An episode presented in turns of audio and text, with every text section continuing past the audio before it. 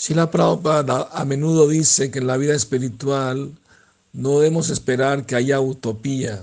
Lo que él quiso decir con eso es que en la asociación del Señor y sus eternos asociados liberados, en algunas ocasiones puede que haya diferencia de opiniones también.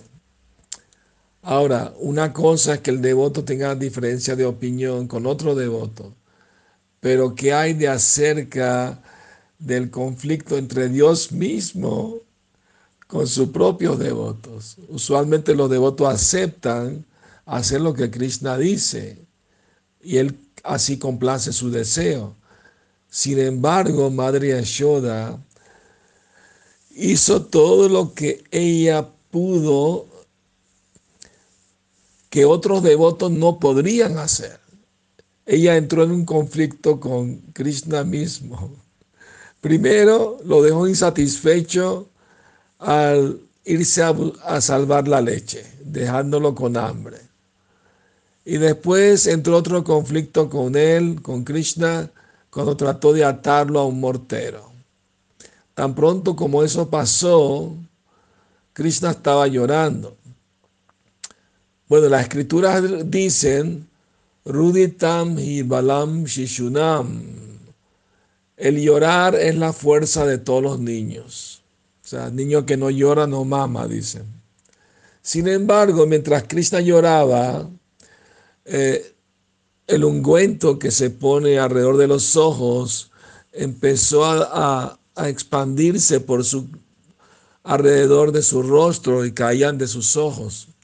Y entonces él empezó a, a frotarse los ojos con sus dos manos. Entonces hay un poeta devoto que se llama Harisuri. Él hace la pregunta muy importante, ¿por qué Krishna estaba eh, haciendo eso.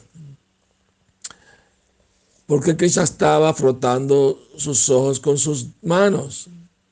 Y entonces la respuesta a esto es una bella poesía compuesta por este eh, gran devoto poeta. Y él dice, Krishna pensó, estos dos ojos míos son realmente el sol y la luna. Y las dos dinastías más grandes en las que yo aparecí son el Sol y la Luna. Así que al, al, mover con mis manos, frotando mis ojos, el, ungüento que mi madre puso en ellos, eh, la reputación de estas dos dinastías está siendo afectada. ¿Cómo puedo yo tolerar esto? pensó Krishna. Pensando de esta manera, y para poder limpiar su rostro empezó con sus dos manitas a, a frotarse los ojos. Que tenga muy bella noche soñando con Krishna. Hare Krishna.